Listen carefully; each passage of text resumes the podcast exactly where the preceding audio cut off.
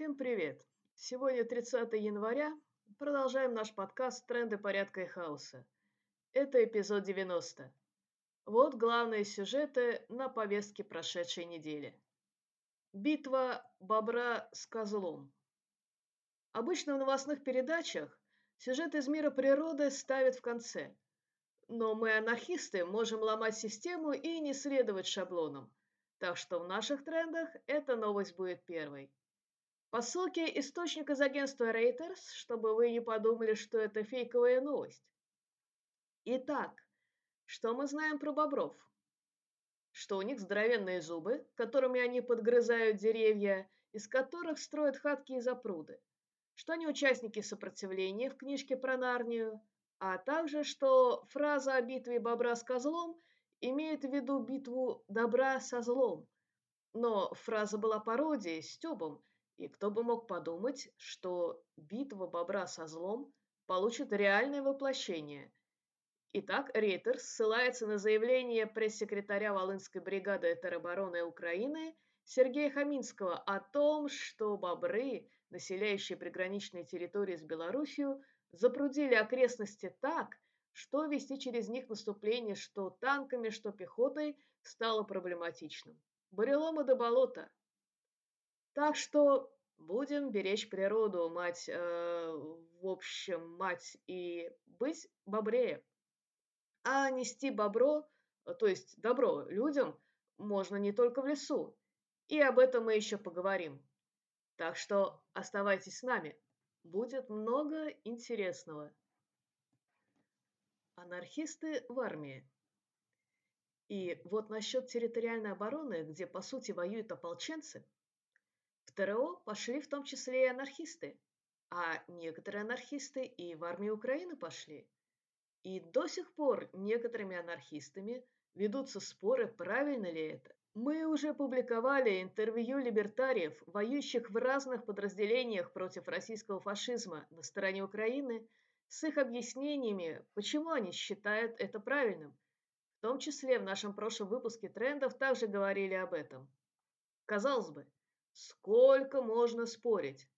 Ну что ж, по вопросу вхождения анархистов в республиканскую армию после расформирования милицейских подразделений во время войны с фашистами в Испании – Споры идут до сих пор. Я, кстати, согласна с историками-анархистами, которые считают, что расформирование милиции было актом контрреволюции со стороны республиканских властей. Но, по крайней мере, исторически анархисты воевали в регулярной армии против фашистов. У испанских анархистов катастрофически не хватало современного оружия, а в республиканской армии оно было – и вот тут хочется продолжить начатую в предыдущем выпуске трендов критику западных леваков, которые протестуют против передачи оружия. Испанская республика была далеко не идеальна. И у нас, как у анархистов, есть много претензий к ней. Но важно знать, что в этой неидеальной республике разные силы первыми дали открытый бой фашизму. Так как мятеж подняли военные, то оружие у них было «завались», а также его им поставляла нацистская Германия и соседняя фашистская Италия. Страны, так сказать, западных демократий выступили за политику невмешательства и оставили испанских антифашистов против хорошо вооруженного противника. Официально, дабы не эскалировать конфликт. То, что как раз сейчас говорят так называемые леваки – на самом деле, потому что боялись испанских левых и анархистов. Оружие Испанской Республики дали только Советский Союз и Мексика. Но не так-то просто было его доставить. Последняя блокада вооружений на французской границе сыграла свою роковую роль в падении Республиканского фронта. Европа потом дорого поплатится за свое невмешательство.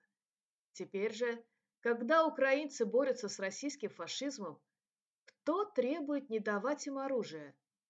Западные левые? Не все, конечно, но таких прекраснодушных идиотов хватает. Некоторых в самом деле история учит, что ничему не учит. Похоже, что эти левые понятия не имеют, что антифашистская борьба сейчас идет и на Украинском фронте против российских захватчиков, так как нынешняя Россия – страна победившего фашизма. К сожалению, слишком многие клюют на то, как российские власти прикрываются антифашистскими лозунгами, делая прямо противоположное. Ну что ж, надежде, что кого-то история все-таки учит, продолжим про испанских анархистов, армию и войну с фашистами. Вот вы, например, знаете, как анархисты Париж спасли. Итак, после падения Арагонского фронта и дальнейшего захвата Каталонии за Пиренеи во Франции ушло более 400 тысяч человек – Среди них были анархисты. Для части из них возможностью выйти из французских лагерей и не попасть в немецкие или не быть выданными франкистам стало поступление во французский иностранный легион. Так в бронетанковой дивизии Леклерка появилась девятая рота, состоящая из испанцев, большая часть из которых была анархистами. Именно в составе этой девятой роты вместе с дивизией, вошедшей в свободную Францию де Голля, эти анархисты однажды спасли Париж. Как же это произошло? В августе 44 -го года парижане подняли восстание, начались уличные бои. Французы хотели освободить свой город сами, а не ждать прихода коалиционных войск. Однако немецкая военная машина была еще сильна, а союзники находились достаточно далеко. Командиры свободной Франции обращались к американцам и англичанам, мол, что мы стоим? Кого ждем? Там же сейчас немцы расправятся с восставшими французами. Но командование союзников не торопилось, боясь попасть в клещи. И тут Леклерка осеняет идея, что у него целая рота испанцев, которые ребята отчаянные и готовы на любой кипиш. Ну и к тому же не французы, не жалко. Пусть попытаются прорваться к Парижу. Если все получится неудачно, то всегда можно будет списать на то, что, ну, что вы хотите от этих э, чокнутых анархистов? Они действовали на свой страх и риск. Впрочем, Возможно, Леклерк рассуждал и по-другому, но так или иначе проявил собственную инициативу и 24 августа 1944 года, совершив марш-бросок, испанцы на полугусеничных машинах и трех танках въехали в Париж. Так как бронетехника была американской, как и форма испанцев, по Парижу быстро распространилась новость, что американцы уже в городе – в итоге комендант Парижа сдался, как он думал, американским солдатам, а на самом деле в плен его взяли испанские анархисты. И так как у парижского восстания были все шансы быть утопленным в крови, как Варшавское, появление девятой роты очень помогло восставшим. Хотя, конечно, во французском сопротивлении испанские анархисты участвовали и в собственных партизанских отрядах, что для анархистов не противоречит убеждениям, и, пожалуй, я сейчас немного расскажу и о французских партизанах. Макизары.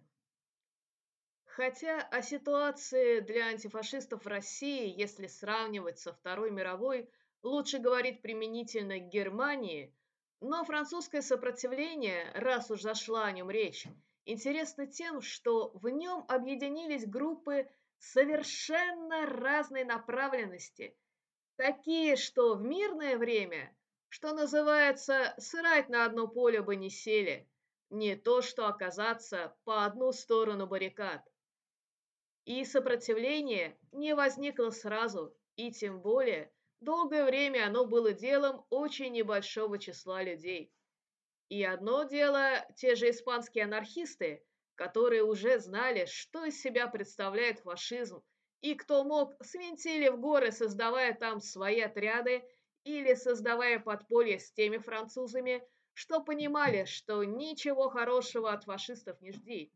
Другое дело – обычные французы, которые немцев исторически не любили, но плохо представляли себе, что они могут сделать, если фронт обрушен и они в оккупации. Потому что на самом деле люди обычно хотят чувствовать себя хорошими и делать добрые, то есть добрые дела и общественно одобряемые вещи. На этой неделе уже стихает, но еще продолжается обсуждение интервью Кучера в программе «Дудя». Можно не смотреть все три с половиной часа, достаточно нескольких вопросов и ответов, чтобы представить себе, что в головах у сторонников войны, ведь дело не в том, что конкретно Кучера такой дурачок, а в том, что многие люди рассуждают так же. И посмотрите, как он вертится, что он, конечно, против войны, он хороший, и за все хорошее. Но вот э, что делать, значит, есть причины. Ты что, думаешь, что Путин сошел с ума?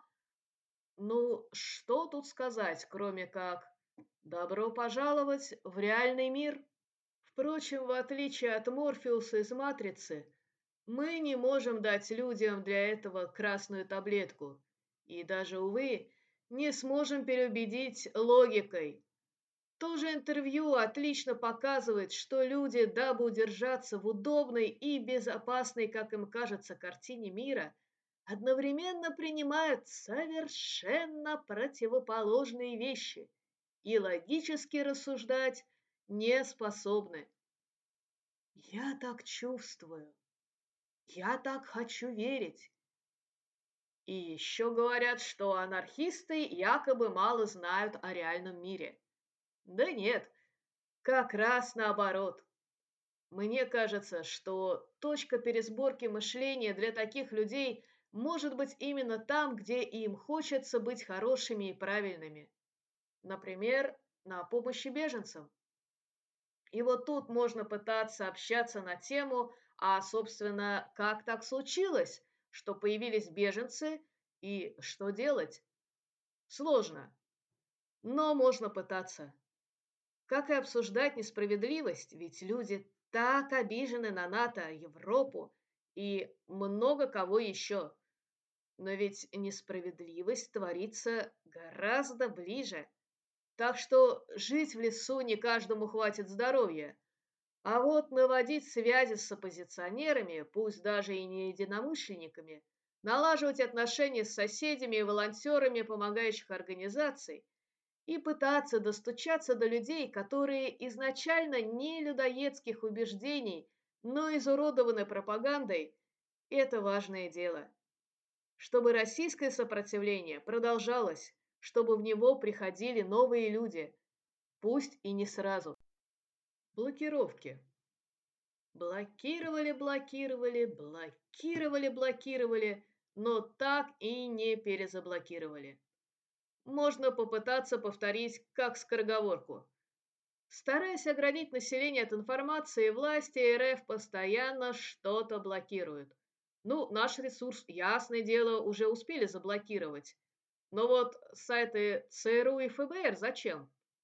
Чтобы врать потом, что вот, смотрите, там на сайте написано, что новая североамериканская доктрина есть русских детей. Вот почему от обнародования доходов депутатов решили отказаться. Все точно ясно. Жизнь обычного россиянина будет постоянно ухудшаться, и богатство тех, кто посылает на войну, раздражать все больше. Опять-таки, пусть не узнает, как оно на самом деле, если, конечно, захочет узнать. К сожалению, многим дороже нереальная картина мира. Сахаровский центр. 23 января Генпрокуратура РФ признала фонд Андрея Сахарова нежелательной организацией, а 24 января было получено извещение об изъятии московских помещений центра, в связи с чем его представители сделали заявление, которое можно прочитать по ссылке. Автономное действие также опубликовало свое заявление, так как с Сахарницей, как называли центр, нас связывает многолетнее сотрудничество. Круглые столы, лекторий были важной частью нашей просветительской работы. Зал для прощания с нашим товарищем Сократом Алексеем Сутугой тоже был предоставлен Сахаровским центром. Российский режим запрещает правозащитные организации, закрывает пространство, где можно дискутировать и спорить о политике. Дышать в империи становится все тяжелее. Но вольнодумство – это прежде всего люди, их идеи и поступки, и та работа, что была проделана, продолжает приносить пользу. К издательству готовится книга, куда вошла часть лекций, и на Ютубе, который на территории РФ пока еще не заблокирован, также есть много интересного и полезного от лектории автонома. Ведь все это важное знание не только о прошлом и настоящем, оно и о будущем, в которое так многим сейчас страшно смотреть. Но, как сказал знаменитый испанский анархист Буэнавентура Дорути, мы не боимся руин, мы несем новый мир в наших сердцах. Этот мир ширится и в эту самую минуту. Когда привычный мир трещит по швам, когда земля словно уходит из-под ног, мы знаем, что для нас это только новая возможность построить лучший и справедливый мир. Ну вот и все на сегодня. Напоминаем, что в трендах порядка и хаоса участники автономного действия дают анархистские оценки текущим событиям. Слушайте нас на YouTube, SoundCloud и других платформах. Заходите на наш сайт Автоном.орг, подписывайтесь на email-рассылку. Выпуск номер 90 подготовила Нина Т.